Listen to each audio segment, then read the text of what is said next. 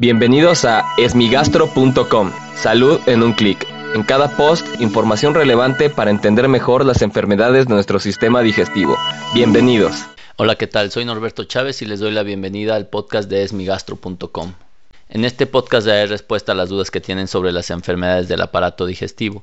Y como todos los lunes y viernes hablaremos acerca de las enfermedades hepáticas y sus complicaciones. En esta ocasión la pregunta la envió por inbox Ángel de la página de Facebook y quiere saber si los pacientes que tienen cirrosis hepática pueden o deben recibir tratamiento para la infección por Helicobacter pylori.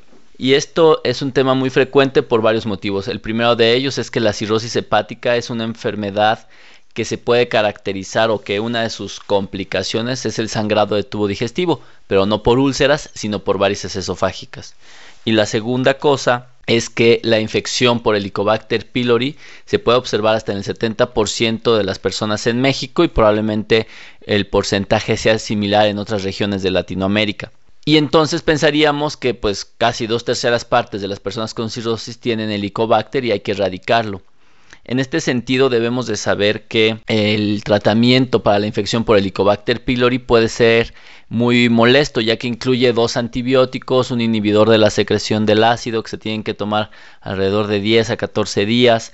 Entonces obviamente en una persona con cirrosis hepática esto puede ser muy difícil e incluso puede tener algunas complicaciones, es decir, puede dar muchas molestias gástricas, eh, puede favorecer el desarrollo de otro tipo de infecciones. El paciente con cirrosis ya toma una buena cantidad de medicamentos, entonces en ese sentido sí se tendría que valorar de manera muy puntual el riesgo que tiene este paciente de tener un problema de úlcera gástrica o de úlcera péptica. Es decir, si es un paciente que fuma, que toma anticoagulantes, que toma antiinflamatorios, aunque está teniendo ahorita una úlcera en este momento, pues probablemente en él, si vemos que su enfermedad hepática está muy bien compensada, probablemente sí sea candidato a recibir tratamiento pero si el paciente está descompensado, no está eh, siendo adecuadamente tratada la cirrosis o no tiene una indicación para recibir tratamiento para la infección por Helicobacter pylori, probablemente lo más adecuado sea no darle tratamiento, ya que únicamente lo vamos a exponer a los efectos adversos sin acarrearle ningún beneficio.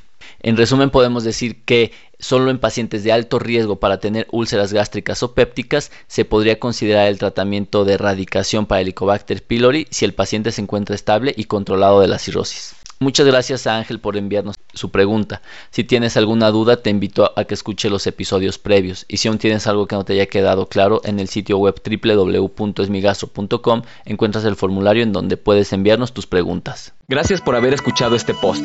Si la información les fue útil, compártanla. Hagamos que más gente esté informada. Los esperamos en el próximo podcast.